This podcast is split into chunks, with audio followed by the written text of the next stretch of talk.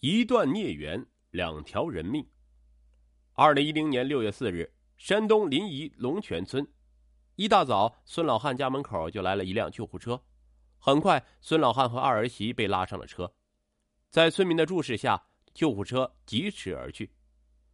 不到一天的功夫，孙老汉和儿媳双双毙命。经过鉴定，两人死于中毒。警方来到村中调查，一时间村里流言四起。大家都在议论，孙家到底发生了什么事儿？到底是什么人投毒？为什么要害死了孙家两条人命？孙家究竟招惹上了谁？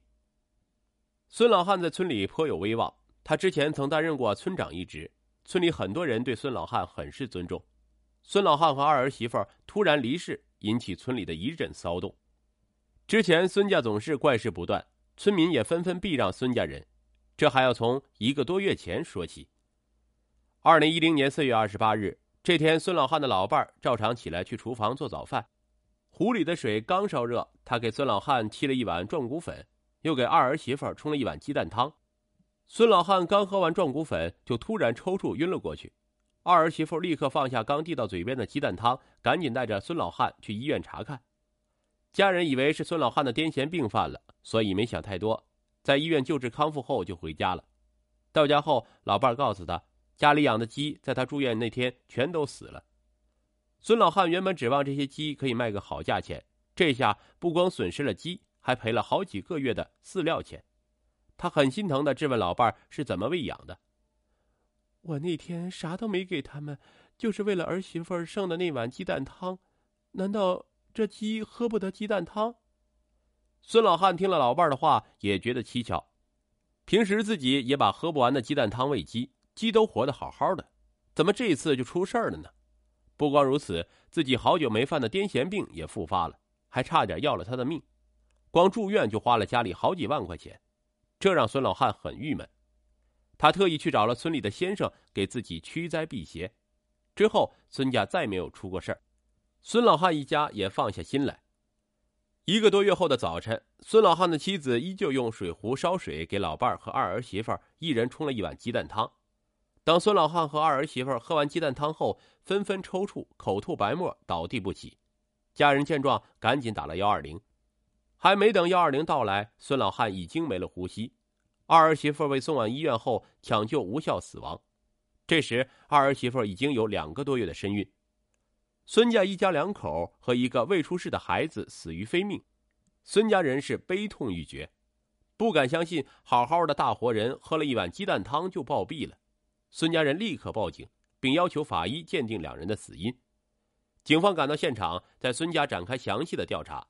鉴定结果显示，孙老汉和二儿媳妇是死于中毒，两人的死因引起了警方的高度重视。这很有可能是一起投毒杀人案件。按照孙老太给出的线索，警方着重查看了当天两名死者喝剩的两碗鸡蛋汤，烧水的铝壶也被警方带走检查。两天后，结果出来，鸡蛋汤和铝壶里都含有一种名叫毒鼠强的药物成分。警方猜测是凶手在孙家烧水的铝壶里投放了毒药，然后孙老太用铝壶烧水冲泡了鸡蛋汤，最后导致二人被毒死。刚开始，警方怀疑是家人作案。可是经过了解，孙家一大家子生活和睦，没有发生过什么矛盾，现场也没有发现其他可疑的地方。随后，警方怀疑可能是熟人作案，因为孙老太烧水的铝壶每天都放在院子墙边的灶台上，投毒的人一定很了解孙家的作息规律和厨房构造，才能在孙家人不知情的情况下神不知鬼不觉的投毒。经过警方对孙家几个儿子的询问，他们为人忠厚耿直。在外面也没得罪过什么人，案情一时间陷入僵局，嫌疑人的身份尚且不明。不过，孙老太跟警方提起一个月前家里发生的怪事，这件事引起了警方的注意。那次也是用了铝壶烧的水，给我老头冲了壮骨粉，给儿媳妇冲了鸡蛋汤。老头子喝了之后就犯了癫痫，儿媳妇没喝鸡蛋汤，我喂了鸡，家里的鸡全死了。根据孙老太描述的情况，警方怀疑一个月前凶手就曾经给孙家投过毒。孙老汉那次癫痫很可能是中毒导致。二儿媳妇当时没喝那碗鸡蛋汤，所以幸免遇难。仅仅隔了一个月的时间，凶手就再次按耐不住，对孙家下手。结合这次的投毒事件，警方分析，凶手的真正目标应该是孙老汉。根据这条线索，警方开始在村里寻访，重点询问孙老汉的人际关系。村里人对孙老汉的评价都不错。孙老汉之前担任过村长，为人处事周到，没有得罪过什么人。仇杀原因排除，那剩下的就是情杀了。办案民警决定秘密调查孙老汉在村里是否存在男女关系上的纠纷。有知情的村民告诉民警，十几年前，孙老汉因为和村里一位有夫之妇有染，被女方丈夫当街暴打过。为此，两家因为这件事儿闹上公堂。打人的男方赔偿了孙老汉医药费后，此事才算消停。警方怀疑会不会是曾经打人的男子有心存报复？进一步了解后发现，当时打人男子一家十多年前已经搬离了龙泉村，而且近段时间打人男子也没有回来过。没有作案时间，线索再次中断，案子进展停滞。警方决定再次访问孙老汉的亲戚朋友，看看是否能在这些人当中获得可疑线索。孙老汉兄弟众多，关系也不错。警方来到孙老汉四弟的家中，这些兄弟里，孙老四跟哥哥关系最好。距离哥哥去世已经几天过去，凶手还没有抓到，孙老四既痛心又着急。看到警方再次到来，孙老四决定告诉警察一件事儿，一件关于孙老汉的秘密。我哥哥以前身体很好的，这几年生病都是因为被人打的。可是我哥不让我跟任何人提起这件事儿，我觉得我得告诉你们。孙老四的话引起了警方的警觉，在进一步的询问下，孙老四详细的讲述了孙老汉被打的事儿。孙老汉之前身体强健。可是近几年，他却被同村的村民砍红成打了四次，次次都是重伤，这让年纪越来越大的孙老汉身体每况愈下。那阚红成为什么要打你哥哥？哎，说来这也怪我哥，他跟阚红成的老婆不清不楚的，被人家发现了。原来孙老汉经过之前的出轨事件后，仍然死性不改，又出轨了村里的阚红成的老婆。被当事人知道后暴打，因为是作风问题，孙老汉也不敢告诉家里人。每次被打之后，他都骗家里人说是自己不小心摔的。有一次，孙老汉家中无人，阚红成直接进门殴打他。当时孙老四有事去哥哥家中，恰巧看到这一幕，见自己亲哥哥被打，孙老四立刻大喊，拿起旁边的农具，准备和阚红成动手。似乎是害怕动静太大，招惹来村里其他人。阚红成停手，离开了孙家。哎，你为什么打人？我为什么打人？你还是去问你哥吧。面对孙老四的质问，阚红成只回应他一句话。孙老四觉得事情没那么简单，他害怕自己哥哥被人威胁，不敢说实话。在弟弟的再三逼问下，孙老汉才说出了自己跟砍红成媳妇儿的不轨之事。他叮嘱弟弟千万不要告诉别人。孙老四知道自己哥哥干了不光彩的事儿。便没跟任何人提起过这事儿。如今哥哥和家中儿媳惨死，孙老四才觉得自己有必要把这件事儿告诉警察。他前后打了我哥四次，而且次次下狠手。最后那次要不是我及时赶到，说不定我哥就被他打死了。孙老四回忆起当时哥哥被打的场景，依旧满脸气愤。多亏了孙老四提供的线索，警方开始注意到这名叫做阚红成的人。坎洪成跟孙老汉一家同为龙泉村人，今年四十岁，前几年在村里担任过村委干部，也是村里有头有脸的人物。之后辞去村委工作，阚洪成就去了外地打工为生。他的老婆王某一直在家中生活。警察秘密走访了附近的居民，他们似乎都不知道阚洪成老婆跟孙老汉的事儿。不过有人说出孙老汉和阚洪成曾是师徒关系。多年前，阚洪成跟着孙老汉学过拖拉机。阚洪成平时对孙老汉也很尊敬。外出打工的阚洪成可能在得知孙老汉跟妻子的事后，对曾经的师傅孙老汉起了杀心，选择投毒杀死他。可是目前没有任何证据能证明阚洪成是凶手。警方决定找阚洪成试探一下。随后，警方来到阚洪成的家，他们夫妻俩都在家。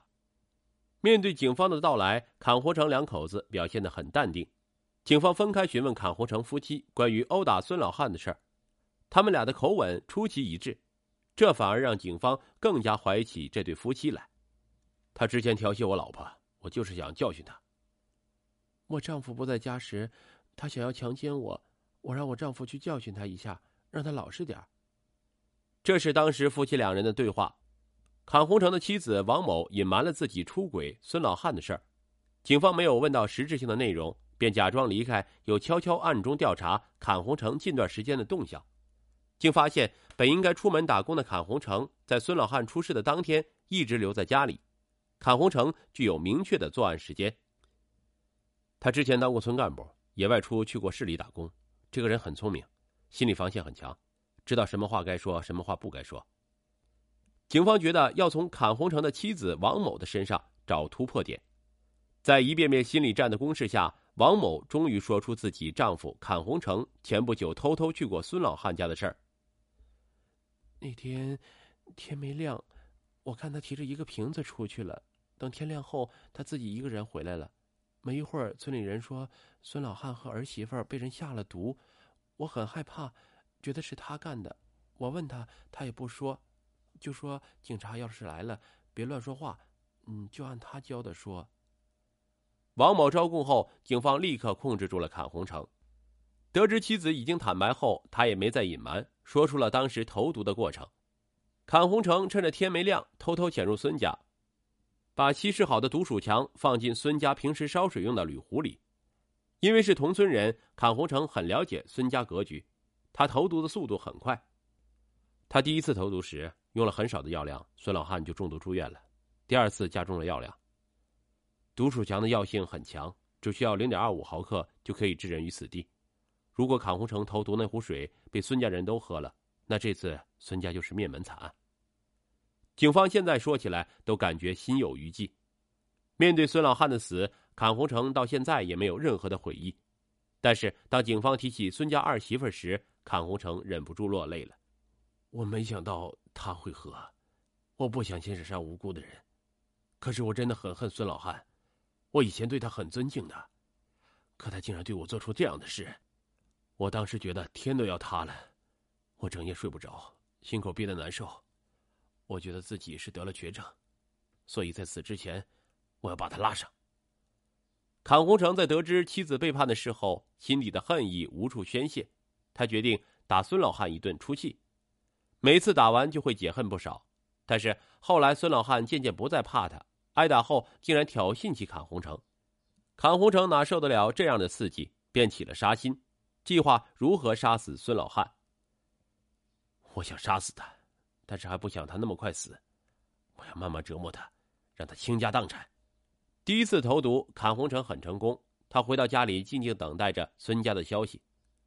果不其然，没一会儿，听人说孙老汉癫痫病犯了，被送去医院。他知道那次给孙老汉看病，孙家花了不少钱。一想到这儿，坎洪成心里有股莫大的成就感。可是这样的结果仍不能让他满意。坎洪成计划了第二次投毒，这次他直接要了孙家两条人命。坎洪成的复仇计划成功了，但是他却没有体会到一丝复仇的快感。当他对警方坦白那一刻，他的内心才得到了释怀。坎洪成最终因为投毒被判故意杀人罪，处以死刑。这个案子不免让人觉得可惜，一时冲动害人害己。现实生活中，因为错误的婚姻观导致的悲剧每年都有发生。法律是衡量犯罪的标准，不是规范做人的准则。所以，拥有正确的三观，不做违反公序良俗、有违道德的事，才会获得一个健全的人生。二零零六年，北工大一男生杀害高消费女友，我卖车借钱买彩票，只想留他。二零零六年四月十二日下午三点多，北京市公安局东城分局接到一个报警电话，报案人姓吴，他有些慌张的说自己的儿子吴江几天前杀害了女友，他得知后立刻催促儿子来投案自首，并说出了吴江藏尸的位置。王府井大街东方广场的地下停车场。接到报案后，东城分局的民警很快封锁了现场。根据吴江父子的交代，警方从 P 三停车场找到了一辆车牌开头是京 HV 九的银灰色富康车。这辆车被停放在停车场的角落里已有几天。打开车门后，一股令人作呕的恶臭味散发了出来。民警从后座上抬出一床被子，背上沾着血迹，里面的死者衣不蔽体。由于死亡时间已经超过三天，尸体显得有些发胀。据吴江说，这是他的女友。同校女生朱月平，二零零六年十月十六日，在法院第一次开庭时，吴江这样向法官解释他的杀人动机：他老提房子的事儿，我觉得他触及到我这种特殊家庭的痛处，当时我很愤怒。陈述完后，吴江在被带出法庭之前，路过旁听席时，突然扑通一声跪在女友父亲朱同军面前，狠狠的磕了一个头，说：“对不起。”而朱同军也站起身来，指着吴江大声说：“无论判你什么刑，你都没有说实话。”吴江是北京市玄武区人，父亲是一家政府机关的后勤人员。他两岁那年，父母就离异了，他被留给父亲和奶奶抚养。母亲此后很少露面，父亲把所有的爱都投在吴江的身上，哪怕自己节衣缩食，也要给他最好的物质条件。这也是当今社会不少独生子女都能在家中享受到的特殊待遇。就这样，虽然没有母亲陪伴，吴江也长成了一个好学上进的小伙子，只是平时有些沉默寡言，与人沟通的能力不是很强。二零零三年，他在高考中发挥出色，考进北京工业大学外国语学院外贸日语专业。为了锻炼自己的社会活动能力，他积极参加学校活动。被评选为外国语学院的团委宣传部长，同学们对他印象都不错，知道他成绩在系里名列前茅，也肯热心助人。在外院，他当时小有名气。一次团委组织活动时，吴江与他后来视为孽缘的女友朱月平相识了。当时他正跟着同学一起往操场上搬桌椅，肩膀上突然被人拍了一下，他扭脸一看，看到一位漂亮开朗的女生，女生问他。你是四十二中的吗？我叫朱月平，是育才中学的，咱们俩都是从宣武区考进来的。我在英语系，当时还很少有女生主动和他说话。就这样，朱月平给吴江留下了深刻的印象。大一下学期，吴江和朱月平都参加了学校的长跑比赛。赛事结束后，学校安排了聚餐，两人恰好坐在同一张饭桌上，就互相留了手机号码。但由于不在一个系，他们平时联系的也不多。只能算是熟人。当时的吴江一心扑在学业上，大一、大二时，他学习成绩优异，获得了院级优秀学生干部奖、体育优秀奖。二零零五年六月，还成了预备党员。